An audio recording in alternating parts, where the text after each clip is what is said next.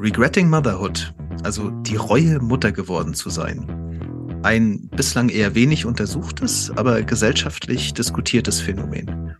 Was dahinter steckt und wo die psychologische Forschung gerade steht, hört ihr in dieser Folge. Viel Spaß dabei!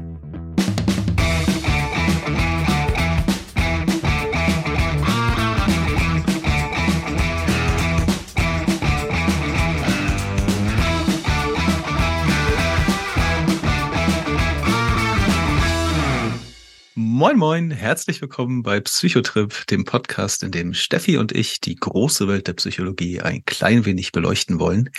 Ich habe ja gerade schon gesagt, ich sitze hier heute wieder mit Steffi. Hallo Steffi. Hallo Roland. Und du hast uns auch eine Folge mitgebracht und falls du erwähnt hast, was es ist, habe ich schon wieder vergessen. Insofern, ich lasse mich wie immer überraschen. Ja, jedes Mal verrate ich dir das vorher, aber die Erinnerungsleistungen sind ja meistens recht überschaubar. Solltest mich besser kennen. Ich erzähle es dir aber natürlich gerne, was wir heute vorhaben. Ich habe ein Thema mitgebracht, das vor einigen Jahren zu großen Schlagzeilen geführt hat in Printmedien, aber auch in Online-Medien, und zwar das Thema Regretting Motherhood, also wenn Mütter bereuen, Mütter geworden zu sein. Ah, jetzt erinnere ich mich auch wieder, hast du erwähnt. Genau, und ich würde auch gerne mit einer Frage einsteigen, und zwar mit der Frage, was ist eine gute Mutter, Roland? Was ist eine gute Mutter? Also die Kriterien, die mir so direkt einfallen, ist äh, einmal das Thema bedingungslose Liebe. Das, also ist jetzt ist jetzt vielleicht nicht die die Top 100 Antwort, wenn man wenn man tausend Leute fragt oder so, aber mhm. ähm, ist ein Thema, über das ich immer mal wieder gestolpert bin in der Literatur und was für mich total Sinn gemacht hat. Also dieses, äh, ich, ähm, ich, ich liebe mein Kind oder ich unterstütze mein Kind, äh, egal ob ich dafür etwas zurückbekomme. Ne? Also ich ist nicht an Bedingungen geknüpft. Ja, dann habe ich natürlich diesen ähm, äh, Gott, ich habe die ganze Zeit das englische Wort caring im Kopf. Also das, das Kümmern, ja, ist glaube ich das Deutsche dann. Ne? Mhm. Ne? Alles, was damit zu tun hat, ne? Also sich um die äh, physischen und psychischen Bedürfnisse des, des Kindes halt zu kümmern.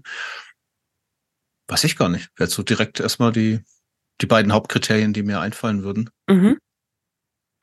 Hat auch viel mit dem zu tun, was ich gefunden habe. Also vielleicht einmal vorweggeschoben. Ich war sehr überrascht, wie wenig ich gefunden habe zum Thema Regretting Motherhood. Ich habe angenommen, dass das ein Thema ist, das sehr gut erforscht ist. Ist gar nicht so. Also ich habe noch nie so wenig Studien gefunden, wenn ich nach einem psychologischen Fachthema gesucht habe. Die Sachen, die ich gefunden habe, die haben aber alle hingedeutet ähm, in die Richtung, was du gerade auch beschrieben hast. Also die gute Mutter als gesellschaftliche Identifikationsfigur, also jemand, der sich kümmert, die ganz aufgeht im Muttersein, ähm, die Mutterschaft als wertvoll und erfüllend betrachtet. Und oft wird Muttersein auch gleichgesetzt mit Frau sein. Also es ist so eine richtige Identifikationsfigur, Mutter zu sein. Ich sehe dich die Stirn runzeln. Was denkst du? Ja, ähm, das eine, was mich gerade gestört hat, ist so dieses, die, die Mutterschaft als, was hast du gesagt, erfüllend und bereichernd oder so zu empfinden. Ich weiß jetzt gar nicht, ob das für mich ein Kriterium ist einer guten Mutter. So, das wäre das eine. Es ist sicherlich irgendwo so eine gesellschaftliche Erwartung, so nach dem Motto, findest du es nicht toll, dass du jetzt Mutter bist oder so, ne? Aber hat das was zu, damit zu tun, dass ich am Ende, also anders gefragt, was ist eine gute Mutter im Sinne von, äh, was, was, was kommt am Ende raus? Ne? Und da hätte ich jetzt gesagt, da kommt äh, für das Kind die, die bestmöglichen Bedingungen, also unter den Umständen bestmöglichen Bedingungen irgendwie raus. So, und dann weiß ich jetzt nicht, ob die Mutter dafür die Mutterschaft als absolut erfüllend empfinden muss äh, oder ob das eben, ob sie eben trotzdem eine gute Mutter sein kann. Mhm. Und das Zweite, ganz kurz noch, weil du das gerade so auf das Frausein, äh, das, das fiel mir eben schon auf bei meiner Antwort, äh, die war ja quasi jetzt erstmal geschlechtsneutral, ne? Also das wäre jetzt quasi genauso ein guter Vater, hätte mich, hätte ich, glaube ich, die gleiche Antwort erstmal gegeben. Mm, tatsächlich ist das auch die Frage, die ich dir als nächstes stellen würde. Aber lass mich noch zwei, drei Sätze davor sagen. Also was ich jetzt aufgezählt habe, das ist auch nicht meine Meinung, sondern es ist das, was sich vor allem in diesen Studien wiederfindet, die sich mit Regretting Motherhood beschäftigen. Und die, da wird eben sehr kritisch sich auch auseinandergesetzt, eben mit dieser starken Verbindung zwischen Muttersein und Frausein und okay. dieser, mhm. ähm, äh, diesem Fakt, dass äh, wenn man auf Mütter schaut, die individuelle Person, also die Frau, die dahinter steht, häufig aus dem Blick verloren wird. Also ähm, wenn wir uns überlegen, wie wir über Mütter reden oder Familien schauen, wo Frauen Mütter geworden sind, dann finde ich, passiert es nicht selten, dass irgendwann auch die Väter anfangen, über wo ist denn Mama zu sprechen und sich eben auf diese Frau nicht mehr mit ihrem Namen zu beziehen, sondern auf ihre Rolle, die sie in der Familie einnimmt. Und diese starke Verschmelzung von Geschlechtlichkeit und Rolle, das ist was, was sehr prominent eben in dieser Literatur zu Regretting Motherhood als Fundament dargestellt wurde. Ist das frauenspezifisch? Mm, das ist die Frage, die ich dir ganz gerne gestellt hätte. Ich habe da schon eine Antwort äh, drauf gefunden, die würde ich ergänzen, würde dich aber bitten, das einmal zuerst zu beantworten. Ist es frauenspezifisch? Ich meine, du hast an meiner Frage schon gemerkt, dass ich es äh, so ein bisschen, bisschen bezweifle. Ähm, wobei, ich glaube, wenn wir, wenn wir das jetzt diskutieren, kommen wir ganz schnell in die, in die individuelle Ebene. Ne? Also es gibt, glaube ich, äh, Familien, wo es so gelebt wird. Ne? So der eine behält vielleicht irgendwie seine Identität, äh, der andere oder die andere geht komplett auf äh, in, in der neuen Rolle. Ich glaube, das kann man selbst bei Omas und Opas sehen ähm, mhm. oder, oder Onkeln oder so. Ähm, das heißt, äh, das ist ja auch eine Frage, wie sehr identifiziere ich mich selbst mit dieser Rolle? Wie sehr identifiziert sich meine Umgebung mit der Rolle? Ja, also ähm, wenn ich jetzt irgendwo in einer sehr traditionell geprägten Gesellschaft aufwachse, irgendwie bei den Mormonen oder so, dann werde ich sicherlich auch nicht die Freiheitsgrade haben, mich als Person viel zu präsentieren, wenn ich im Familienkontext bin, sondern da werde ich sicherlich deutlich mehr auf die, die Rolle eben beschränkt. Ich glaube nicht, dass das wirklich in dem Sinne geschlechtsspezifisch ist, sondern wenn dann irgendwo individuell in der jeweiligen Familie spezifisch. Wäre so meine Vermutung. Mhm.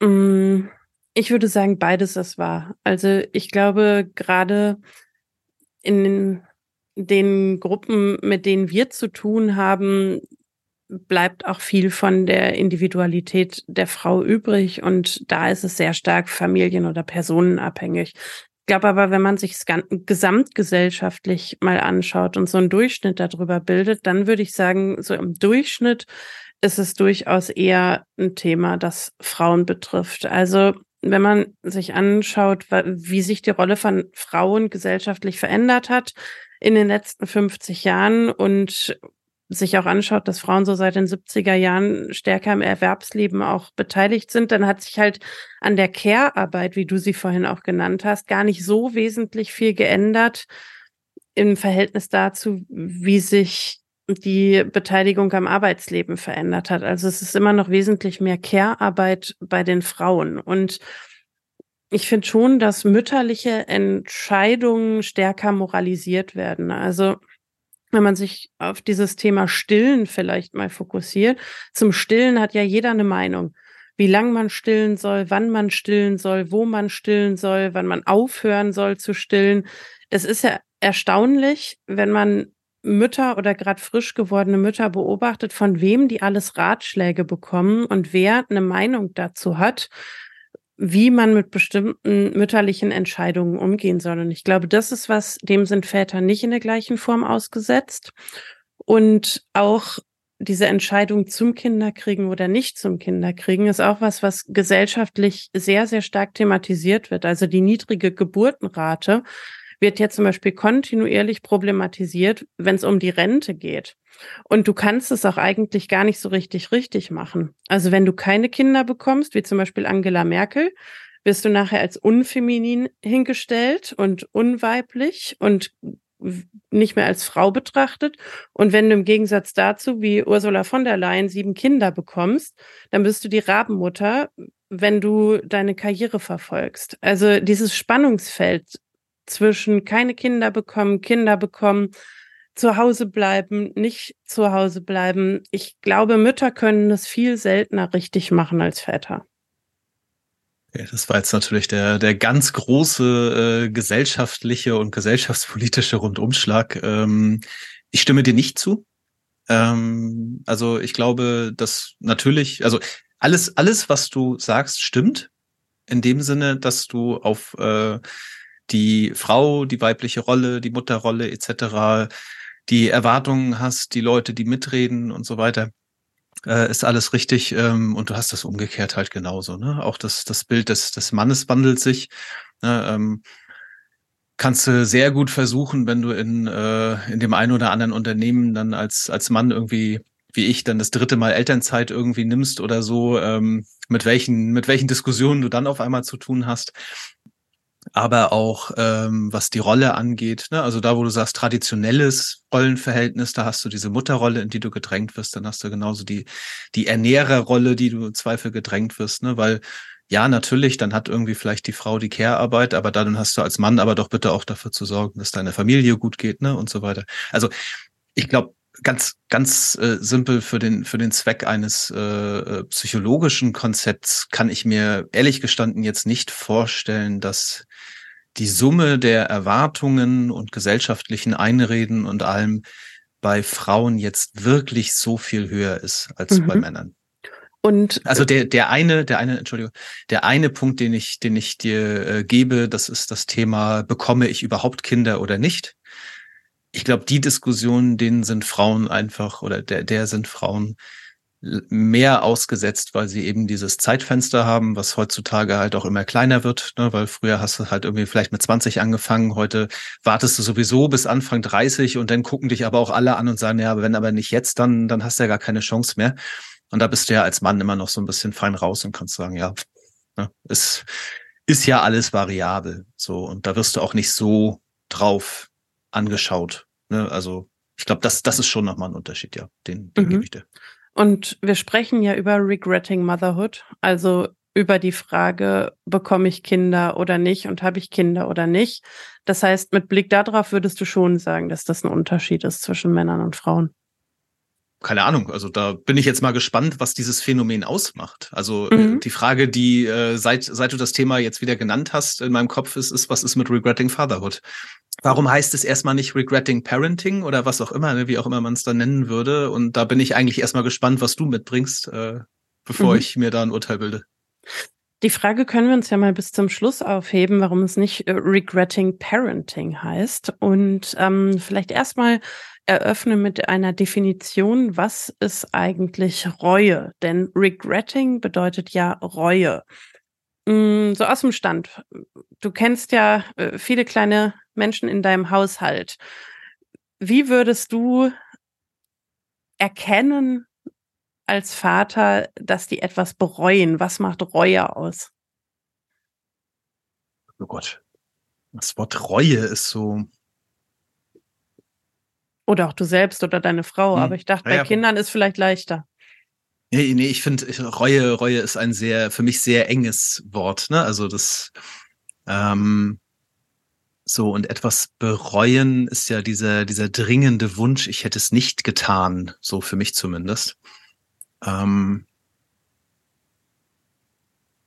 spannend, weil mein, mein einer Sohn äh, gerade heute irgendwie, worüber haben wir uns unterhalten? Ach so, wenn man irgendwie Sport macht, dass man dann irgendwie mal in so einen meditativen Zustand reingeht. Und er fragte mich dabei, ob wenn ich, ähm, weil ich sagte, wenn ich, wenn ich äh, laufen gehe, dann, dann denke ich irgendwann an nichts mehr, aber wenn ich spazieren gehe, dann denke ich über Sachen nach.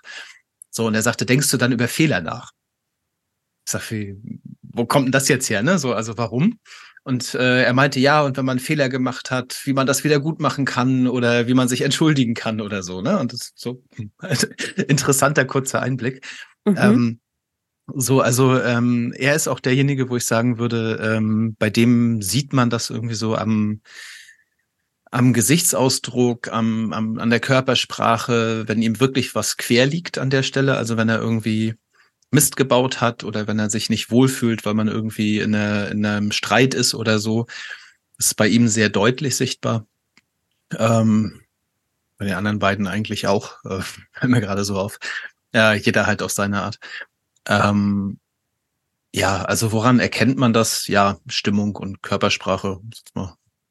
Mhm. Wenn, du, wenn du die zwei Worte hören wolltest, habe ich jetzt zwei Minuten lang geredet. Äh, Tatsächlich hattest du schon in den ersten zehn Sekunden die Antwort erschlagen, aber äh, ich glaube, alles weitere war genauso hilfreich. Ähm, vielleicht aber noch mal auf diesen ersten Punkt. Van Dijk und Zehlenberg definieren das sehr, sehr ähnlich zu dir und sagen, Reue ist eine negative Emotion, die wir erleben, wenn wir bemerken und uns vorstellen, dass unsere jetzige Situation besser wäre, wenn wir uns anders entschieden hätten. Also mhm. kompliziert für deinen Satz mit, ich hätte es lieber anders gemacht. Mhm und sie umfasst. Und deswegen waren deine zwei Minü äh, zweiminütige Ausführung äh, sehr anschließend an diese Definition. Die umfasst eben auch zwei Ebenen. Einmal die Emotion, zum Beispiel das Gefühl von Hilflosigkeit, also ich kann es nicht beändern, es ist um. Und die Kognition, das heißt Nachdenken über die verpasste Möglichkeit. Und die haben das jetzt hier nicht aufgeführt, aber ich würde mich bei deiner Verhaltensebene noch anschließen mit Kopf senken, ruhiger werden. Äh, was mir direkt auffiel, ist, äh, das war jetzt rückwärtsgewandt. Ne? Also Nachdenken über die verpasste Möglichkeit ist nicht, äh, weil, weil wir es jetzt, äh, weil ich es jetzt gerade im Beispiel hatte, war es, äh, kann ich mich entschuldigen, kann ich das wieder gut machen? Das ist ja, das ist ja quasi vorwärtsgewandt an der Stelle. Ne? Und du warst jetzt gerade rein im Rückwärtsgewandten mit mhm. äh, Ne? Die definieren das auch mhm. äh, rein rückwärts gewandt. Mhm. Ich weiß gar nicht, ob Reue auch nach vorne funktioniert. Vielleicht, wenn wir uns vorstellen, wie wir uns entschieden haben werden. Hm, nö, ich hätte jetzt gesagt, na gut, okay, es ist, es ist vielleicht die anschließende Handlung dann, ne? Also ich bereue etwas und deswegen agiere ich wieder andersrum. So, also, weiß nicht, äh, sowas wie Trauer ist ja, glaube ich, auch ein rein in der Vergangenheit befindliches ähm, äh, Gefühl, dann wird das bei Reue wahrscheinlich ähnlich sein, ja. Mhm. Mm, was würdest du sagen, so aus deiner Erfahrung heraus, wofür kann Reue, das, die ja erstmal eine negative Emotion wahrscheinlich für die meisten von uns ist, wofür kann das hilfreich sein? Wie immer, ne? Lernen. Lernen durch Schmerzen. Wie immer.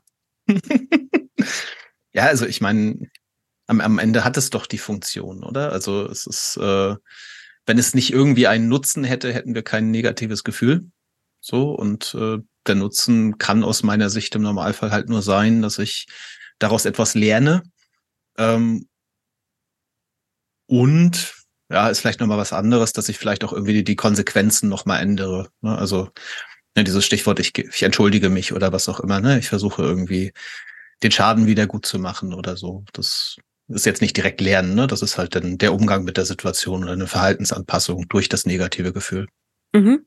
Also es ist quasi das Leisten von Abbitte, um wieder seinen Platz in der Gesellschaft zurückzubekommen, dazuzugehören um es die großen auf, Worte heute. Genau, um's, um es auf komplex zu sagen und ähm, zukünftige Verhaltensweisen zu vermeiden. Das ist dieses daraus lernen, also das nicht nochmal zu machen. Und wir haben ja gerade schon diskutiert, normalerweise bereuen wir Dinge, die wir nicht getan haben. Das findet man ja auch in diversen Poesiealbumsprüchen. Äh, also wage, trau dich, geh nach vorne, probier's aus. Wir ver verpasste Chancen schmerzen uns mehr als äh, ja Dinge, die wir getan haben und die nicht so gut waren. Ich finde, das ist was, das ist einem so richtig hängen geblieben aus Poesiealbumsprüchen. Also, daher vielleicht, aber Entschuldigung, ich, ich mhm. vielleicht geht der Satz so weiter, aber äh, ist das ein Fakt, dass wir Dinge mehr bereuen, die wir nicht getan haben? Ja. Okay ähm, ist so ein, so eine kleine Erkenntnis, die ich hier auf dem Weg gefunden habe. Deswegen habe ich dann nicht viele Zahlen und nicht viel Forschung zu rausgesucht, aber ich habe in einer Studie gefunden, dass wir als Menschen durchschnittlich mehr Dinge bereuen, die wir nicht getan haben. Also verpasste Chancen als genutzte und nicht gut genutzte Chancen. Mhm, okay.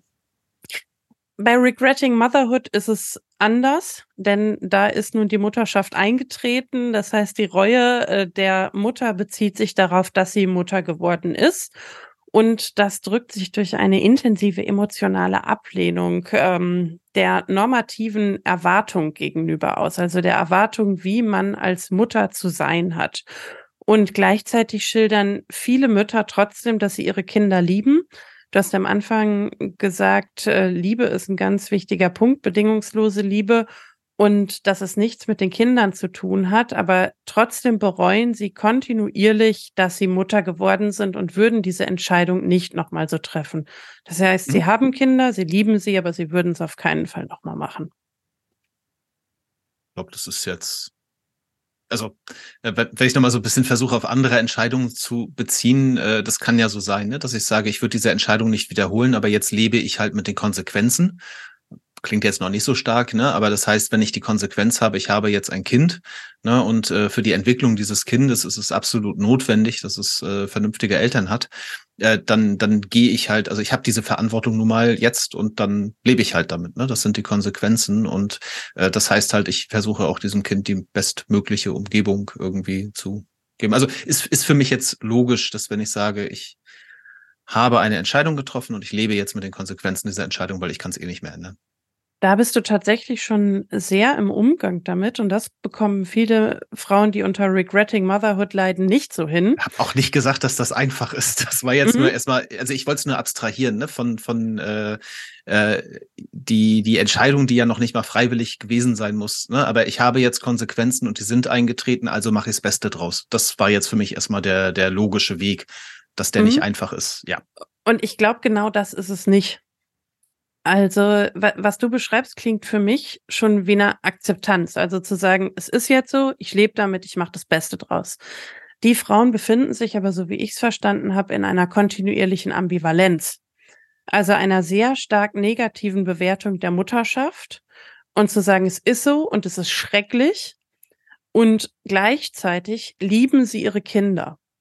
Mhm. Und da sind sie noch nicht bei der Akzeptanz zu sagen, jetzt ist es so, jetzt lebe ich damit und mache das Beste draus, sondern sie haben diese stark negative Emotion der Reue und diese stark positive Emotion der Liebe. Mhm. Ich, ich warte mal gerade ab, wo das hingeht. Also ich, ich finde das immer noch nicht so spezifisch, ehrlich gesagt, aber. Mhm. Mhm. Womit ich mache einfach mal weiter und du, du kannst da einfach reingrätschen, wenn noch Fragen dazu aufkommen oder der Diskussionspunkt gefunden wird. Ähm, was die Frauen häufig erleben, ist, dass das sehr stark abgewertet wird. Also sowohl die Reue als auch, wenn sie sich vorher schon entschieden hätten, keine Kinder zu bekommen. Das heißt, die sind so oder so mit einer starken Abwertung konfrontiert. Und gerade dieses Gefühl, keine Mutter sein zu wollen oder sich anders entschieden oder dass man sich anders entschieden hätte, wenn man noch mal die Möglichkeit hätte, das führt in westlichen Gesellschaften zu gar keiner Anerkennung. Also deswegen war das auch sehr lange ein Tabu. Menschen, die das äußern, die werden sehr stark sanktioniert, gesellschaftlich abgewertet und finden sich halt in, in diesem kontinuierlichen Widerspruch wieder von, es ist die normative Erwartung im Durchschnitt an Frauen, dass sie Mutter werden. Man geht erstmal davon aus, dass Frauen Kinder bekommen und gleichzeitig, und das macht dieses Spannungsfeld noch intensiver, diesem gesellschaftlichen Narrativ von, aber jeder darf sich ganz frei entscheiden. Das heißt, egal wie sie es machen, es ist falsch und wenn sie sich dann entschieden haben und es bereuen, ist es immer noch falsch. Und das ist so der gesellschaftliche Rahmen und der Druck, in dem sie sich befinden. Also ich, ich verstehe das, dass Menschen so fühlen. Äh, was mir wichtig wäre, wäre eben die Feststellung, dass das eine äh, halt auch nicht, wahrscheinlich auch nicht das Standardgefühl ist. Ne, weil, also das, was du jetzt gerade geschildert hast, das war, war sehr eindringlich und ich, ich gehe sofort mit, wenn jemand sagt, ich fühle mich so. Ne? Also mhm. sofort stattgegeben. Ähm, aber was mich jetzt mal interessieren würde, wäre eine Zahl von wie viel Menschen reden wir jetzt, weil ähm, das, was du beschreibst, ist halt eine Situation, in der ich mich so fühlen kann. Ne? So, also ich, ich, ich fühle genau diese beiden äh, Seiten. Ne? Ich fühle irgendwie den Druck, äh, eine Entscheidung zu treffen und egal wie rum ich die Entscheidung treffe, ist sie irgendwie falsch und ich fühle gesellschaftlich nur alles richtig. Aber ähm, Wie viele Menschen fühlen sich denn jetzt so? Weil das klingt jetzt fast, als wäre, sollte das die Norm sein und das würde jetzt einfach meiner Erfahrung halt komplett mhm. widersprechen. Eine Zahl kann ich dir nicht nennen, so gut ist es nicht erforscht. Dadurch, dass das ein gesellschaftlich so tabuisiertes Thema ist, kenne ich keine Zahlen dazu und ich habe keine gefunden. Dass es nicht die Norm ist, da können wir uns, glaube ich, darauf einigen, weil die meisten Menschen, die Kinder bekommen, lieben ihre Kinder und bereuen die Entscheidung nicht. Aber in dem Rahmen von Regretting Motherhood, und das Konstrukt beleuchten wir ja, ist das das, wie Frauen sich fühlen. Dann wäre jetzt die nächste Frage, wie stabil ist denn dieses Konstrukt? Weil ich glaube, die Entscheidung äh, zu bereuen, Kinder gekriegt zu haben, das tun Eltern im Schnitt dreimal am Tag. Ne? Ähm, also das wäre jetzt wieder der nächste Punkt. Also wann, wann rede ich denn davon? Rede ich davon, wenn das jetzt eine, eine Episode von drei Monaten ist, von drei Jahren, von drei Tagen? Also mir, mir fehlt da, also du merkst, ich, ich, äh, ich habe da gerade so ein bisschen Problem mit, weil für mich klingt das jetzt erstmal nach so, sorry, so einem Lifestyle-Thema. Ja, also ja, es gibt Menschen, die sind mit ihrer Entscheidung unglücklich. Ja, das kann mir in ganz, ganz vielen Bereichen passieren. Ne? Sei es meine Berufswahl, sei es meine Partnerwahl, sei es meine Kinderwahl. Das ist alles kann, kann alles passieren. Und ich will das auch nicht abwerten, dass sich jemand so fühlt. Ähm, aber was mir jetzt gerade fehlt, ist halt irgendwie so ein bisschen das Fleisch am Knochen. Ne? So wie wie groß muss das Problem sein, dass ich überhaupt von einem Problem rede? Also wann wird das pathologisch? Und wie ist das dann definiert und wie häufig tritt das auf? Genau. Ich habe ja gesagt, wir sind hier am Anfang dieser Forschung und es gibt nicht viel dazu. Ich habe keine einzige Studie mit Zahlen gefunden. Wir sind auf der Ebene qualitativer Forschung. Mhm. Die erste Studie zu dem Thema überhaupt ist aus dem Jahr 2015 von Orna Donat, ähm, die auch das, äh, den Ausdruck Regretting Motherhood überhaupt geprägt hat. Das ist eine israelische Frau, ähm, die sehr mit diesem Thema gehadert hat. Sie sagt, in Israel sei es die Norm, mehr als drei Kinder zu bekommen. Und die Gesellschaft sage immer wieder, äh, du wirst bereuen, wenn du keine Kinder bekommst. Und sie war angezogen von diesem Gedanken, aber was ist, wenn ich bereue, wenn ich Kinder bekomme? man schaut immer nur auf diese eine Seite und hat dann gesagt, okay, ich untersuche das und guck mir das mal an. Ähm, sie sieht Reue als stark moralisierte Emotion, weil eben so viel Normvorstellung damit reinkommt. Wenn ich versuche, mich über das Ausrichten an Normen wieder der Gesellschaft anzunähern und äh, versuche, mein Verhalten darüber zu prägen. Deswegen sagt sie, Reue ist eine moralische Emotion und ähm, hat Interviews Entschuldige, das, das verstehe ich nicht. Ähm, Reue ist eine moralische Emotion. Emotion. Also ähm, Reue, wir haben ja gesagt, Reue hat zwei Ebenen. Einmal das Emotionale und aber auch die Kognition. Und die Kognition ja. Sagt ja, ich habe was nicht richtig gemacht. Und wenn ah, ich was nicht richtig gut. mache, bin ich ausgerichtet an der Norm und sie sagt und Ausrichtung an der, Norm, ja. an der Moral. Genau, deswegen ja, sagt jetzt, sie, das ist eine moralische Emotion. Mhm. mhm. Und sie wollte es gerne besser verstehen und hat Interviews geführt zwischen 2008 bis 2011 mit äh, 23 israelischen Müttern, die alle gesagt haben, ich bereue, dass ich Mutter geworden bin und zwar dauerhaft. Mhm. Es gibt keinen Moment, wo es davon eine Ausnahme gibt. Ich bereue das. Ähm, die waren zwischen 20 Jahre und 70, alle jüdisch. Fünf hatten ein Kind, elf hatten zwei Kinder, ähm, fünf hatten drei Kinder und zwei hatten vier Kinder. Alle Frauen bereuten die Mutterschaft und zwar vor allem den Verlust von Freiheit und Autonomie, nicht aber ihre Kinder. Und was sie herausgefunden hat in ihrer Untersuchung ist, dass Reue diesen Frauen irgendwie die Möglichkeit gegeben hat, sich gegen dieses Normsystem aufzulehnen also die haben ihre Emotionen ein bisschen als Widerstand benutzt und sich darüber Autonomie zurückgeholt. Das heißt, sie haben gesagt, ich bin jetzt Mutter und ich bereue das, denn ich habe auch noch eine eigene Identität und ich, von mir bleibt noch was übrig, was nicht nur in diesem Mutterkonstrukt aufgeht. Und das Zweite, was sie gefunden hat, ist, dass die Reue ihnen geholfen hat, so ein bisschen Abbitte zu leisten. Also diese zweite Funktion von Reue. Denn dieses Schlechtfühlen und dieses Kinder nicht haben wollen, wenn sie das bereuen, dann nähern sie sich darüber wieder der Gesellschaft an und sagen, ich würde aber gern dazugehören, es tut mir leid, ich würde es gerne anders machen, aber ich fühle Reue. Okay, ich glaube, ich verstehe es nicht ganz, aber Okay. Das, das ist das, was sie rausgefunden hat, wie sie es interpretiert hat.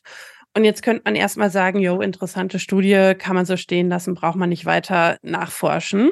Ähm, warum wir uns das trotzdem angucken, ist, weil das so durch die Decke gegangen ist. Also es gab eine ähm, Frau, Esther Göbel, eine Redakteurin oder Journalistin der Süddeutschen Zeitung, die hat diese Studie gelesen und eine Kolumne oder einen Bericht über diese Studie in der Süddeutschen Zeitung abgedruckt. Und dann ging's los.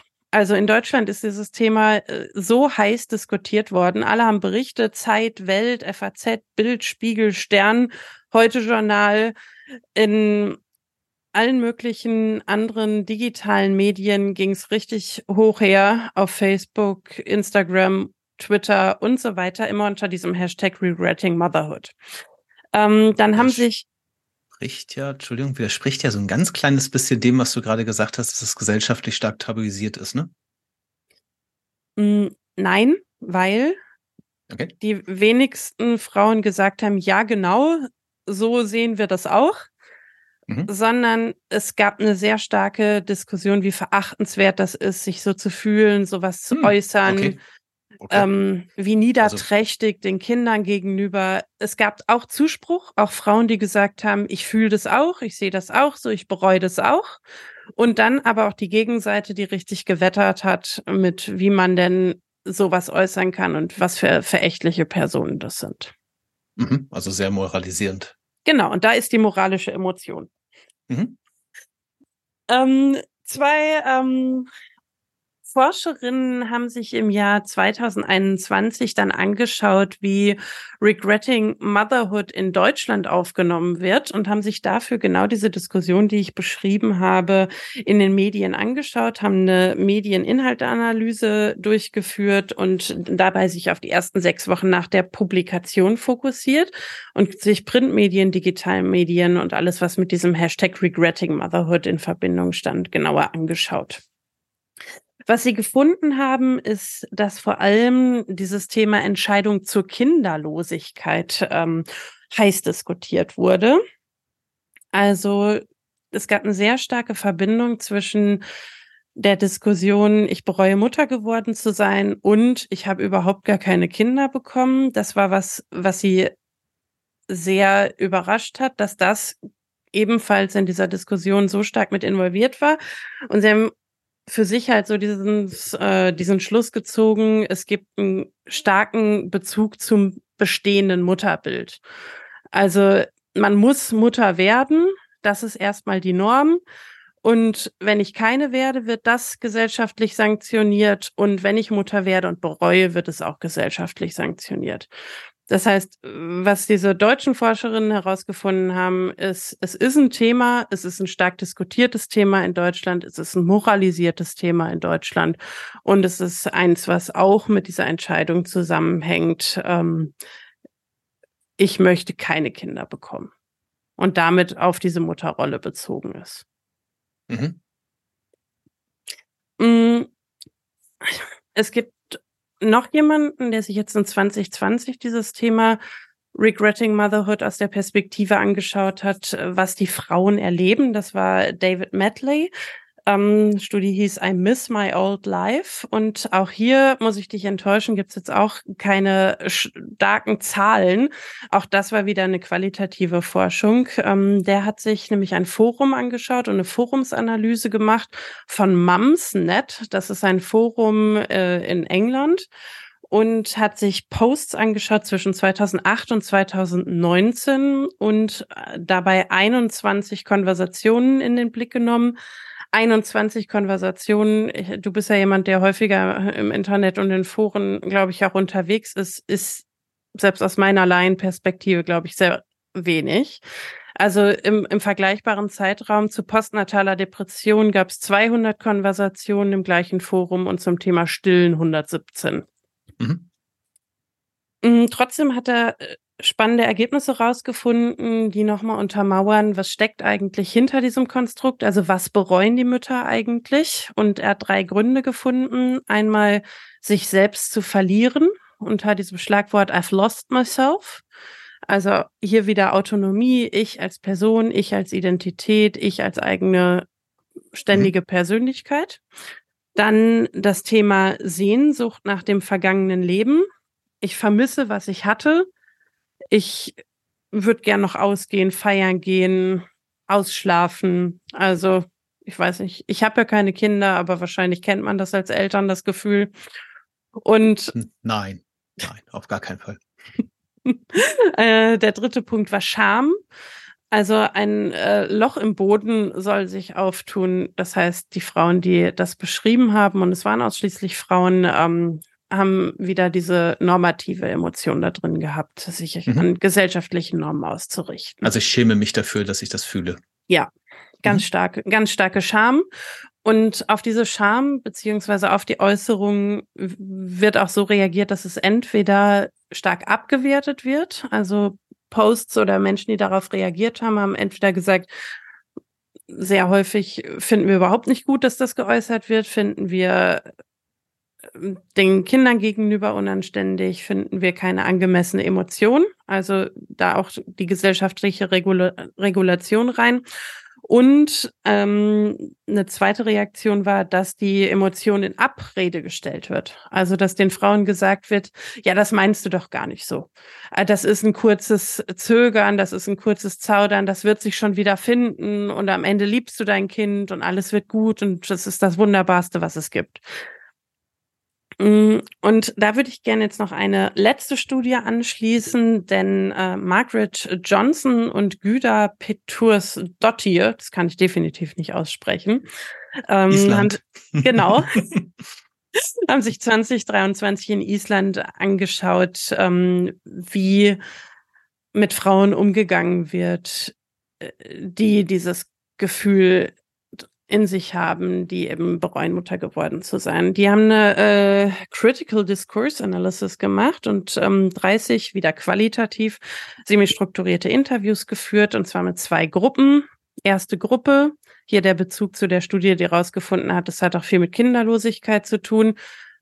Erste Gruppe also mit Personen, die kinderlos auf Wunsch waren und zweite Gruppe mit Menschen, äh, die bereut haben, Kinder bekommen zu haben, also Frauen, die bereut haben, Kinder bekommen zu ha haben. Und äh, sie haben herausgefunden, dass das diese Moralisierung hauptsächlich äh, Frauen trifft, die heterosexuell und in der Lage waren, Kinder zu bekommen.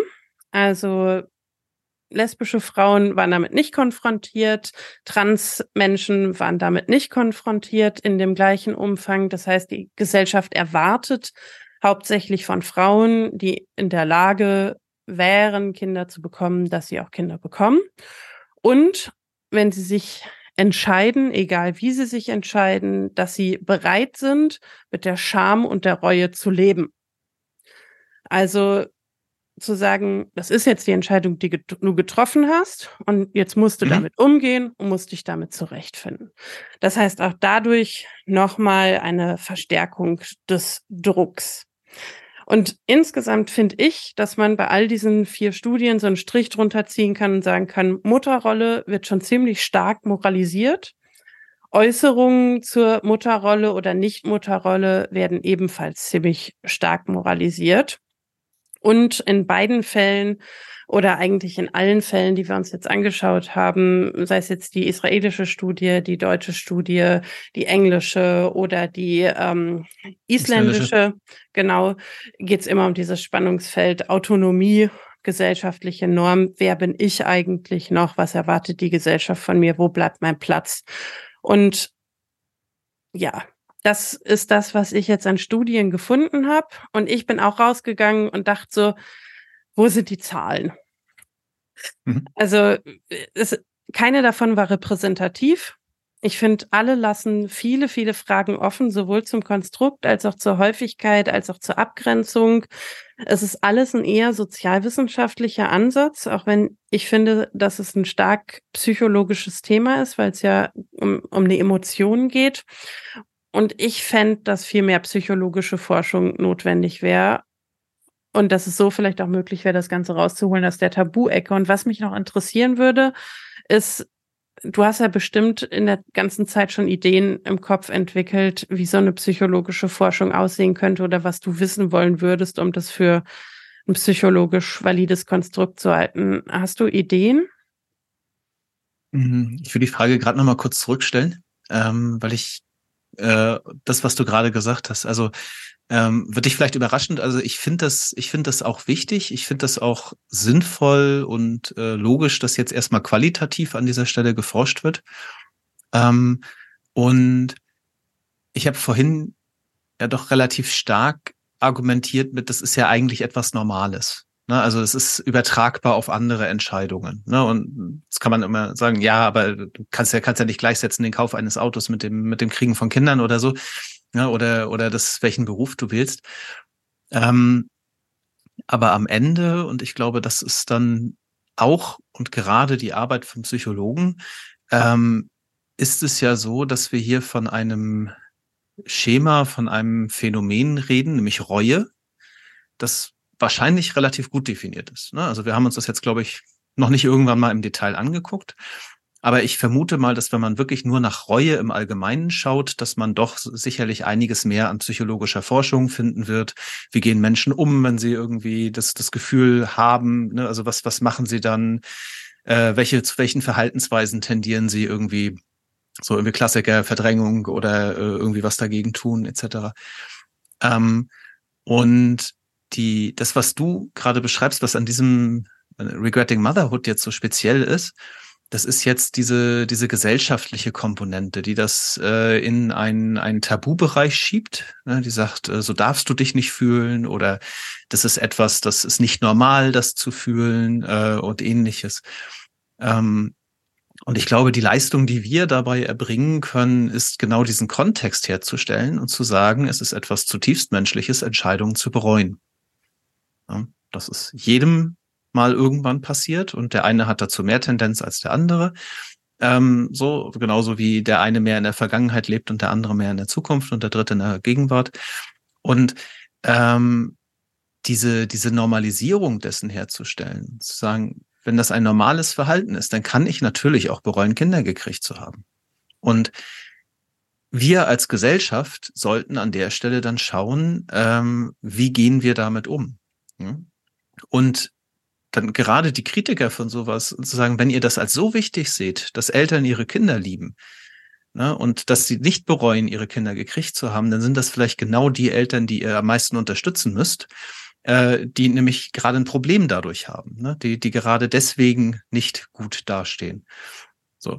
Ähm, ja, rein von der, von der forscherischen Sache, also ich könnte mir tatsächlich vorstellen, dass so Themen wie Burnout zum Beispiel mal an ähnlicher Stelle standen, ne, dass über irgendein Phänomen mit irgendeinem neuen Namen berichtet wurde und ne, die meisten irgendwie mit den Schultern gezuckt haben und gesagt haben, ja, was das jetzt schon wieder, ne? Ist das, ist das irgendwie das gleiche wie immer? Ähm, und ich vermute, dass das so ein ähnliches, äh, ähnliches Feld ist, in dem man erstmal irgendwie wahrscheinlich über die Qualifizierung geht, ne, versucht das abzugrenzen von anderen Themen ähm, und dann irgendwo in die Quantifizierung reingehen muss und sagen muss, wie viele Menschen betrifft das denn jetzt eigentlich? Und das kann ich ja auch nur, wenn ich eine gewisse Bekanntheit für mein Konstrukt erzeuge, weil nur dann kriege ich überhaupt die Forschungsgelder, um den Kram zu machen. Ja, und dann finde ich vielleicht auch mehr Leute, die sich irgendwie melden und sagen, Mensch, da hätte ich auch was zu, zu sagen. So, also ich glaube, das wäre dann mediale Aufmerksamkeit haben wir mal gehabt. Ne, wahrscheinlich wäre der nächste Schritt wirklich zu sagen, man hat mal irgendwie so ein bisschen quantitative Forschung. Man geht mal irgendwie äh, in, äh, in Kitas, in Schulen oder so und, und sammelt mal Mütter und äh, macht mal einen anonymen Fragebogen, ne? So und, und mhm. fragt mal nach, nach Gefühlen an der Stelle und versucht halt auch vielleicht mal irgendwo ein Konstrukt aufzustellen, was sagt, wie messe ich denn das, ne? Das zu operationalisieren. Ja, ab wann ist es Regretting Motherhood? Wann ist es noch diese Ambivalenz. Also ich glaube, da gibt es einfach auch einen großen Graubereich. Ich kann mir nicht vorstellen, dass es nicht viele Eltern gibt, die da abends mal zu Hause sitzen und denken, oh je, ob ich mir das gut überlegt habe. Und, und ich glaube, das ist so ein Punkt, vielleicht der noch ganz kurz. Ähm, da, da kommen, glaube ich, auch ein Teil dieser, dieser, ähm, äh, wie heißt das jetzt? Ähm, Zweifel? Nee, nee, äh, ganz andere Richtung. Diese, ähm, Also diese Sprüche von oben herab. Dieses, ah, äh, bewerten, Kritik. Nee, fällt gerade das Wort nicht ein. Also da, da kommt sicherlich auch ein Teil dieser, dieser Aussagen her, äh, die so sagen, so, ja, da kommst du schon drüber hinweg und das gibt sich schon und so. Das ist, glaube ich, ein Gefühl, was wirklich, ich behaupte jetzt einfach mal ganz stumpf, ohne es gemessen zu haben, 101,5 Prozent der Eltern haben dieses Gefühl schon mal gehabt. Ne? Dieses, ach du Scheiße, was, was habe ich da nur gemacht? Und äh, ne? also meine Frau und ich, wir haben ja manchmal so den Satz, so jetzt wäre Single, kinderloser Single, das wäre jetzt geil, ne? So, ähm, das ist einfach so. Manchmal gehen sie dir alle auf den Sack. Ähm, und äh, ich, ich würde jetzt mal sagen, im, im Normalfall, auch wieder so ein fieses Wort, ne, aber im Normalfall geht es vorbei und du weißt, dass das vorbeigeht, ne? Weil du weißt auch, warum du das gemacht hast. So. Und ich glaube, oft genug gibt es Menschen, die in Situationen sind, da geht das halt in dem Moment nicht vorbei. Ne? Das ist genauso wie jeder von uns mal niedergeschlagen ist und ein anderer ist in einer Depression. Ne? Und dann, dann endet das halt gerade mal nicht am Abend und es ist am nächsten Morgen immer noch da. So, und das ist, glaube ich, so eine Aufklärungsarbeit, jetzt wiederhole ich mich, ne? Also, wo, wo man dann irgendwann reinkommen muss und sagen muss, guck mal, dieses mhm. Konstrukt, wenn es das denn gibt, wenn wir das irgendwo auch finden und quantifizieren können, das verdient auch die Aufmerksamkeit, damit zu arbeiten. Ja. Also, ähm, nur um das noch einmal zu bekräftigen, ich finde auch, dass die qualitative Forschung am Anfang sehr wichtig ist. Ich bin ja auch großer Fan qualitativer Forschung und was ich ein bisschen schade fand, war, dass die Forschung anscheinend, oder ich habe es nicht gefunden, ist ja auch möglich, noch nicht an dem Punkt steht, dass sie sagen kann, und das genau ist das Konstrukt. Also was ich halt gefunden habe, ist, Mütter bereuen, Kinder bekommen zu haben. Aber wie du halt sagst, nicht über welche Dauer muss dieses Gefühl anhalten, in welcher Intensität muss es vorhanden sein, wie genau prägt es sich aus, was sind Gedanken, Gefühle, Verhaltensweisen, die damit verbunden sind. Und ich glaube, das wäre ein wichtiger nächster Schritt, wenn man das wirklich als psychologisches Thema sich aneignen möchte, zu gucken, was ist das Konstrukt, um dann auch zu schauen, in welcher Häufigkeit tritt das überhaupt auf, bevor man damit überhaupt umgehen kann. Weil jetzt gerade erscheint mir das wie eine sehr, sehr stark gesellschaftlich äh, geführte Diskussion, was ich auch sehr wichtig finde, aber diese psychologische Ebene, die kann und sollte man auf jeden Fall sich in den nächsten Jahren nochmal genauer anschauen. Wäre auch meine Einschätzung. Mm, und trotzdem gibt's auch jetzt natürlich schon Ansatzpunkte, wo gesagt wird, und das kann man tun, wenn man eine Mutter ist, die bereut. Was ich gefunden habe, ist einmal das, was du auch gesagt hast, Anerkennen und Wahrnehmen der Emotionen. Also die Emotion ist da, ich bereue das und es ist erstmal normal, Dinge zu bereuen und es ist jetzt so, wie es ist. Mm, Im zweiten Schritt Ausdruck von Reue, also sich frei zu fühlen, auch zu äußern, dass man es bereut, weil das dabei helfen soll, die eigene Identität wiederzufinden und sich eben auch mit seinen ganzen Gedanken und Gefühlen darstellen zu können und nicht verstecken zu müssen. Dann als drittes das Betrauern des Verlustes, also seine Freiheit verloren zu haben, zumindest in Teilen, nicht mehr rausgehen zu können, wann man möchte, nicht mehr nur selbstbestimmt zu sein und dem Ganzen auch nachtrauern zu dürfen. Das war der dritte Punkt, den ich gefunden habe. Der vierte war, sich Unterstützung zu suchen, ein soziales Umfeld aufzubauen, das einen trägt, das einem da durchhilft, vielleicht mit Menschen, die ähnliches empfinden. Sich, insofern es irgendwie möglich ist, eigene Freiräume zu nehmen und noch Dinge zu tun, die nur für einen selbst sind, wo man sich und seine Identität auch ausdrücken kann und wiederfinden kann und nicht nur Mutter, sondern Mensch ist in dem Moment. Und ähm, dann wenn es nicht anders geht, die radikale Akzeptanz und zu sagen, ich bereue das, ich finde das schrecklich, dass ich es bereue, aber es ist so. Und zu lernen, es hinzunehmen und wie du am Anfang gesagt hast, damit zu leben, einen Umgang zu finden und jetzt was damit zu machen. Ja, also ich habe da noch zwei Anmerkungen zu. Ähm, das eine ist, weil du sagtest, Hilfe suchen. Ähm, ich nehme an, dass die, äh, die, wenn es sie denn gäbe, die Diagnose äh, für äh, Regretting Motherhood oder wie auch immer dann der schöne deutsche Begriff dafür wäre, ähm, dass die äh, zu wahrscheinlich 100 Prozent von Depressionen äh, geschluckt wird. Also ich nehme an, dass wenn du jetzt zum Arzt gehen würdest und sagen würdest, ich bin mit meinem Mutterdasein unglücklich, ich bereue das total und so weiter. Ähm, also, dass, dass wenn die, die Schwere ausreichend ist, dass du dementsprechende Diagnose kriegen würdest, mit der du bei einem Therapeuten vorstellig wirst. Und das ist im Zweifel wahrscheinlich irgendwie erstmal, ne, hast halt eine depressive Episode. Ne? Oder eine Anpassungsstörung oder so. Oder genau. sowas, das weißt, weißt du jetzt schon wieder besser als ich, ne? Aber ich nehme an, das wird einfach von anderen Diagnosen stich, schlicht verdeckt an der Stelle. Ähm, und das andere ist, äh, und ich glaube auch das ist ein, ein, Element von, von Reue, ist halt, ähm, du hast gerade gesagt, radikale Akzeptanz. Das wäre für mich erstmal die Akzeptanz der Entscheidung. Ne? Also zu akzeptieren oder das ist, glaube ich, das Fiese hier. Manchmal ist es ja eine Entscheidung, die hat man gar nicht selbst getroffen. Ne? Aber Akzeptanz der Situation. Ja. Es ist nun mal jetzt so. Und die Konsequenzen, die habe ich aber immer noch, also ich habe immer noch Möglichkeiten, mit den Konsequenzen umzugehen. Ne? Und ähm, auch wenn das wahrscheinlich genauso ein Tabubereich ist, äh, ich kann auch als, als Eltern, als Mutter beschließen, dass ich dieses Kind nicht möchte. Ne? Das ist äh, zwar sicherlich eine unfassbar fürchterlich harte Entscheidung. Ne? Aber ich kann auch wirklich im Zweifel, und wahrscheinlich ist das besser für das Kind, äh, wenn ich es nicht anders kann, äh, beschließen, dass ich ein Kind weggebe, dass ich sage, gut, es gibt genügend Paare, die irgendwo sich danach sehnen, ein Kind zu haben. Ne? Und im Zweifel gebe ich ein Kind lieber in eine Adoption und in pflegende Hände, ne? als es irgendwo unglücklich mit mir als unglücklicher Mutter zum Beispiel sitzen zu haben. Also äh, will da jetzt niemanden, niemanden hinschubsen, sondern andersrum. Ich, wenn ich akzeptiere, dass es nun mal jetzt so ist, dann kann ich im Zweifel auch offen über meine Möglichkeiten nachdenken und eben schauen, was ist jetzt das Beste für alle Beteiligten. Mhm.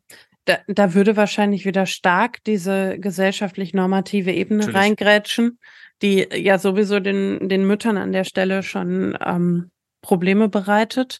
Aber klar, also sich mit seinen Optionen auseinanderzusetzen, funktioniert ja erst dann, wenn man anerkennt, wie eine Situation ist.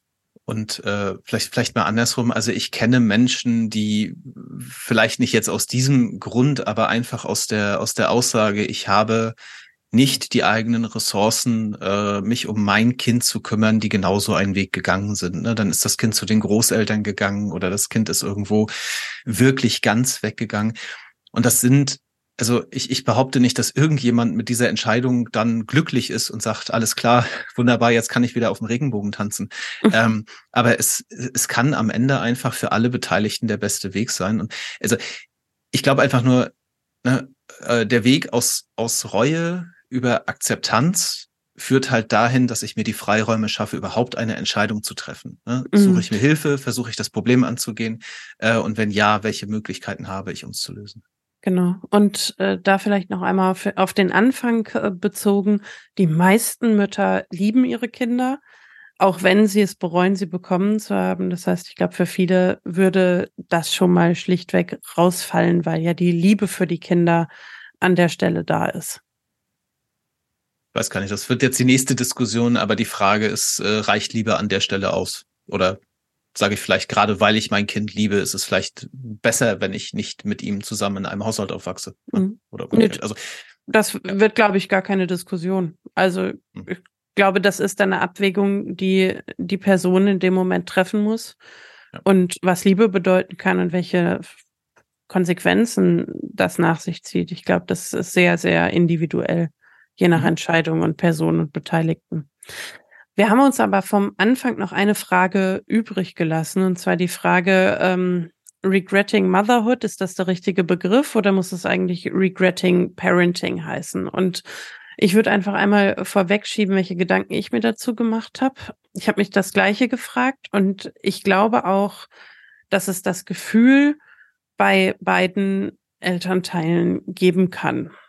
Und ich glaube auch, dass es genauso Väter geben kann, die bereuen können, Kinder bekommen zu haben, die betrauern, dass sie nicht mehr die Freiheiten haben, die sie vorher hatten, die sich überfordert fühlen und äh, die sich ihr altes Leben zurückwünschen. Ich glaube trotzdem, dass das Ausmaß sich bei den Geschlechtern unterscheidet, weil meine Hypothese ist, dass Frauen stärkeren normativen Vorstellungen in ihrer Mutterrolle unterworfen sind und damit auch ja, dieser Frage, was eigentlich bedeutet, eine gute Mutter zu sein. Also ich glaube, für Frauen ist es wesentlich schwerer zu sagen, ich schiebe mein Kind jetzt so weit weg, wie es irgendwie geht. Ich pack das in eine gute Betreuung und gehe arbeiten und äh, kümmere mich um Karriere und Kind. Und ich glaube, das ist für Väter noch leichter, in diese Flucht reinzugehen und zu sagen, wenn ich das bereue, dann widme ich mich stärker meinem Berufsleben, widme mich stärker der Rolle, die für mich gesellschaftlich sowieso vorgesehen ist und glaube, dass es leichter ist zu integrieren, Vater zu sein und erfolgreich im Beruf oder mehr für sich selbst zu machen. Aber vielleicht siehst du das ja völlig anders als äh, Mann und Vater. Ich habe gerade das Gefühl, dass wir da eigentlich schon fast ein Stück zu weit sind. Ähm, weil die das, was du jetzt gerade nochmal aufgemacht hast, ist, äh, ist die Frage der der Distanzierung innerhalb der Beziehung. Ne? Also du mhm. hast gesagt, sowas wie ich ich gehe dann irgendwie, dann gehe ich halt arbeiten und und schieb mein Kind in die Betreuung und da, da sträubt sich jetzt bei mir tatsächlich ziemlich viel dagegen, ähm, weil das immer noch ein, ein sehr gutes und äh, äh, für alle Seiten passendes Arrangement sein kann, äh, dass ich zwei Eltern mit oder einen Elternteil mit äh, erfüllenden Karrieren habe und ne, also ähm, ich ähm, ja, also es ist, ist ganz interessant, weil du, ich, ich habe den Auftakt eben äh, von, von dir gebraucht, um tatsächlich über die Frage vorher nochmal andersrum nachzudenken und äh, festzustellen, da war eigentlich auch noch viel zu radikal unterwegs. Ähm, weil bin irgendwie automatisch da gelandet, dass man ein Kind irgendwie aus der Familie gibt. Und im Zweifel habe ich ja meistens erstmal zwei Partner. Ne? Und wenn einer jetzt bereut, dass er in dieser, in dieser Elternschaft gefangen ist, wäre ja jetzt erstmal der in Anführungszeichen Standardweg, äh, vielleicht auch die Situation zu beenden. Und ich sag mal, alleinerziehende Elternteile haben wir mehr als genug, äh, sei es, sei es Väter oder Mütter.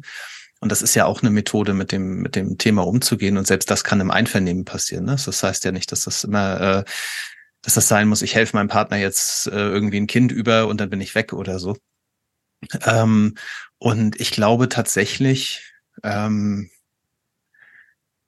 wenn man, wenn man aus der Warte drüber hinausdenkt, dass das Phänomen vielleicht gar nicht so selten ist, wie das jetzt gerade irgendwie so rausklang, sondern wenn wir irgendwie mal so auf äh, Quoten alleinerziehender äh, Elternteile gucken und der Gründe dafür, warum hat sich der andere Partner verabschiedet, wirst wahrscheinlich eine ordentliche Mischung finden zwischen Problemen in der Partnerschaft und Problemen mit dem Elternsein.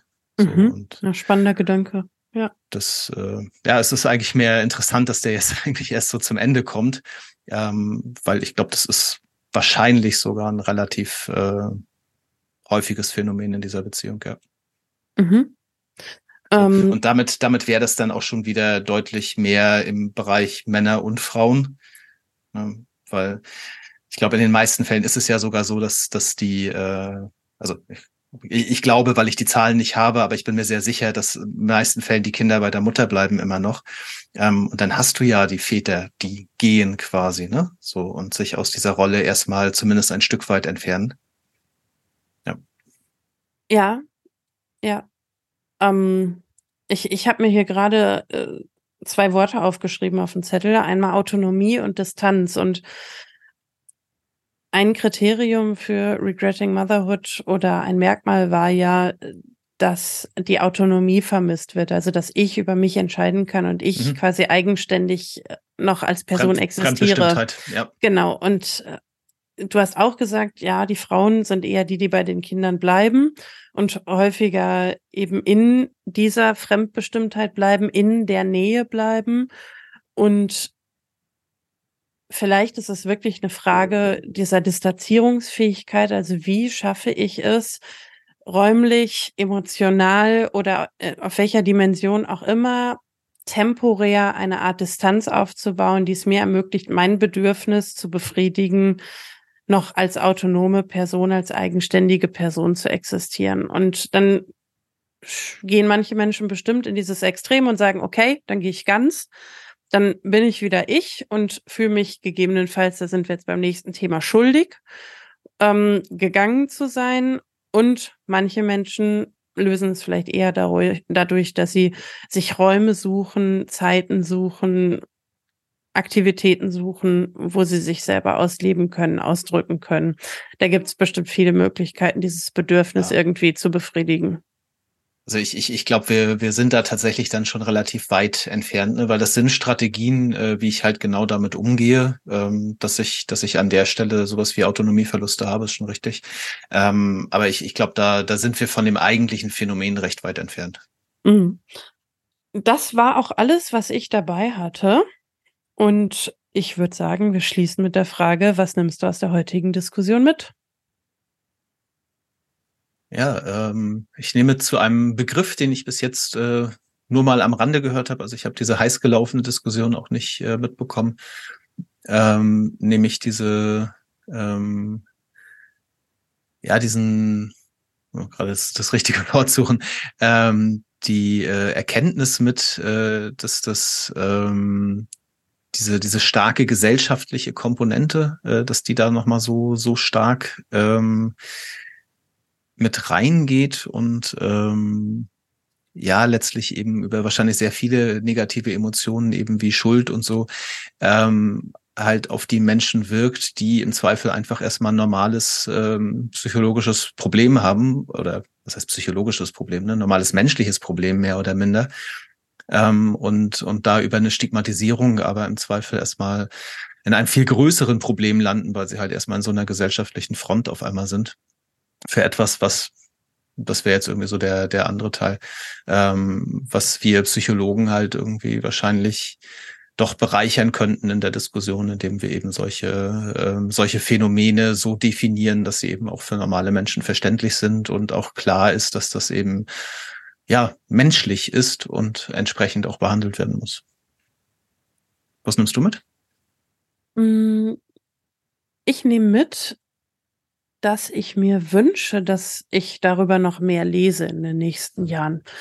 Also nicht nur, dass ich mir die Zeit nehme, mich mehr damit zu beschäftigen, sondern dass es auch einfach mehr dazu geben wird und dass es ein psychologisches Thema wird, wo wir dann uns auch eine fundierte Meinung zu bilden können, ob es was ist, was eigentlich immer schon da war und noch nicht benannt wurde oder ob es was eigenes ist, was ein eigenes Konstrukt verdient, wo wir dann auch sehen können, in welcher Häufigkeit es tatsächlich vorkommt. Also ich wünsche mir mehr Forschung dazu, mehr psychologische Forschung dazu, weil ich einfach merke, dass ich es noch nicht hundertprozentig abgesteckt habe für mich und ich mir wünschen würde für die Menschen, die darunter leiden, ob es jetzt Frauen sind oder, falls es Regretting Parenting ist, auch Männer oder jegliche andere Personen, die sich als Eltern identifizieren. Ähm, ja, ich, ich würde uns und Ihnen wünschen, dass wir es noch besser verstehen. Das nehme ich aus der heutigen Diskussion mit. Vielen Dank für die ganzen Gedanken. Dankeschön. Bis dann. Bis dann, ciao.